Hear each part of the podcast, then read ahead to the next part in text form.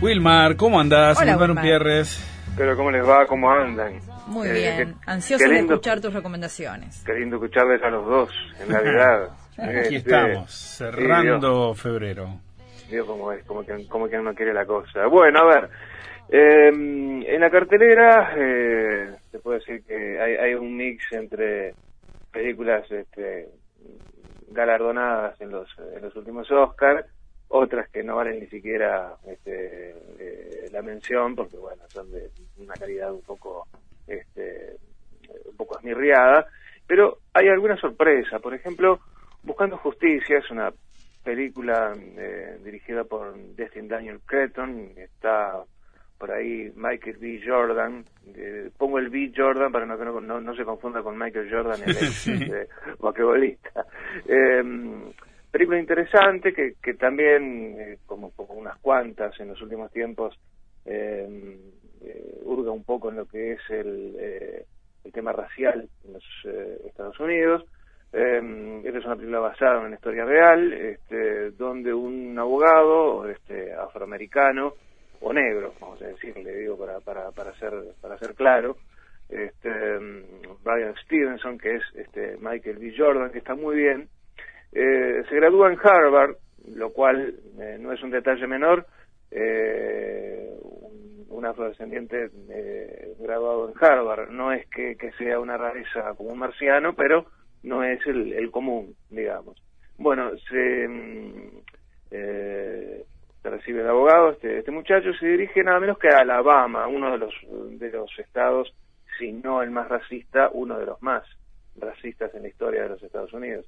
Basta nada más que repasar un poquito lo que, lo que ha sido la historia de ese, de ese, este, de ese país para, este, bueno, eh, establecer con claridad que Alabama siempre fue un estado bastante complicado, especialmente para, para la población negra.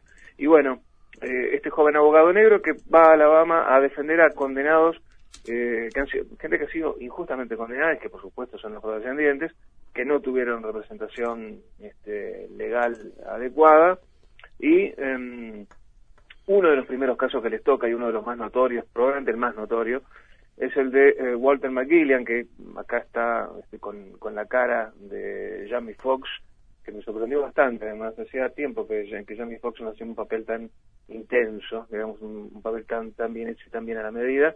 Un hombre que fue sentenciado a muerte por, por, eh, por el asesinato, presunto asesinato de una chica de 18 años, eh, que por supuesto que, que no era, eh, a pesar de todas las pruebas que demostraban su inocencia, eh, este muchacho marchó igual, nada más porque era negro y nada más porque estaba en el estado de Alabama, era tan simple como eso. Y el papel, bueno, de este, eh, de este, de este abogado defendiéndolo, eh, lo que habla, bueno, de- no solo de un, de un tema no resuelto en, en los Estados Unidos, y si uno ve el diario del lunes, el tema racial en Estados Unidos este, nunca ha estado tan lejos de resolverse como en este momento, Claro. Si uno tiene en cuenta, bueno, quién está este, sentado en la Casa Blanca y las actitudes que ha tenido, y este, fundamentalmente, bueno, los, los brotes de, de racismo que han ocurrido en, en, en los Estados Unidos en los últimos años. O sea que es una película bastante oportuna, digamos, no oportunista, y hago la aclaración, Bien. oportuna porque, bueno, plan- plantea el tema desde un ámbito, llamémosle, judicial, pero está muy bien tratado. Mm, Hay dramas judiciales para tirar para arriba en la historia del cine, este, pero este, más allá de cierto convencionalismo, eh, cumple con la tarea de presentar el tema, de recordarnos que esto sigue siendo una injusticia y los negros siguen padeciendo por el hecho de ser negros en, en buena parte de los Estados Unidos.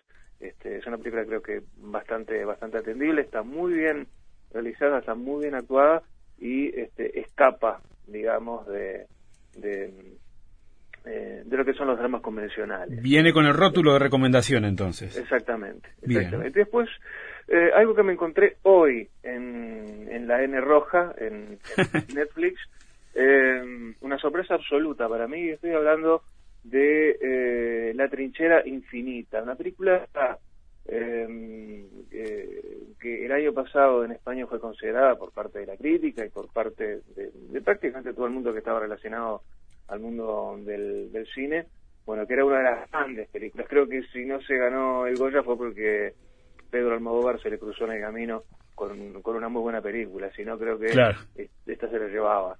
Este, de hecho, bueno, este, la, la actriz Belén Cuesta se llevó el, el Goya como mejor, eh, mejor actriz.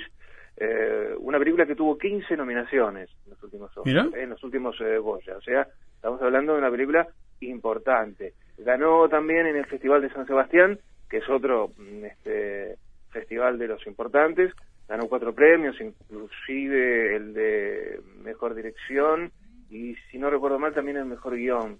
Este, o sea, es una película realmente importante. Y hoy, em, temprano, me levanto a ver, a, husmear un poquito, a ver qué había colgado Netflix en las, en las últimas horas, este, y, usando algunos códigos este, para, para, para este, evitar, digamos, el, el inicio, ese que, que, muy caprichoso que tiene Netflix muchas veces, de, ofrecerte lo que este, lo que la mayoría, entre comillas, ve, que hay que ir a andar buceando un poquito para encontrar, y me encontré con esto una, una gran película. Está Antonio de la Torre como este Antonio protagonista. De la Antonio de la Torre que hizo, hizo de Mujica.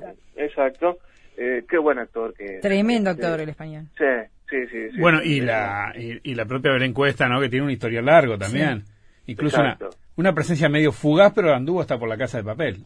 Exacto, exacto. Este, muy, muy, muy fugazmente, este, pero también estuvo por ahí. Es una gran actriz también.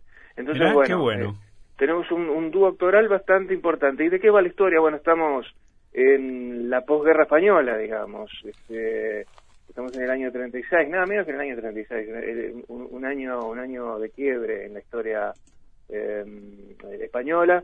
Este, estos dos personajes, esta pareja que llevan pocos meses casados, cuando cuando estalla la guerra civil, y la vida de él eh, va a estar permanentemente amenazada porque lo, lo tienen marcado como un, este, como un rojo, digamos, y con ayuda de su mujer, bueno, va a tratar de, utilizar un agujero, literalmente, un agujero cavado en su propia casa, una especie como de, ni siquiera es un sótano, es un agujero donde se esconde ahí. Bueno, acá hay un paralelismo un poco con, con el trabajo que hizo de la Torre haciendo de, de Mujica.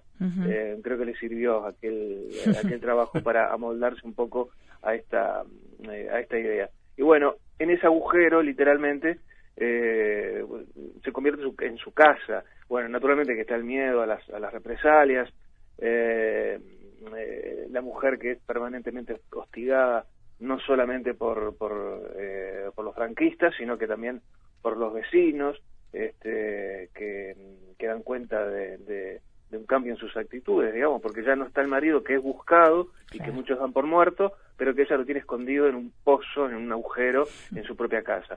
Una película interesantísima. Em, por supuesto que, además del tema del miedo y de, y de esa sensación de agobio permanente que hay en la película, también es una historia de amor, porque en definitiva no habría podido este, eh, sobrevivir este individuo si no, si no existiera eh, eh, esa, esa relación con, con su mujer. Es una película realmente eh, sorprendente en un montón de aspectos.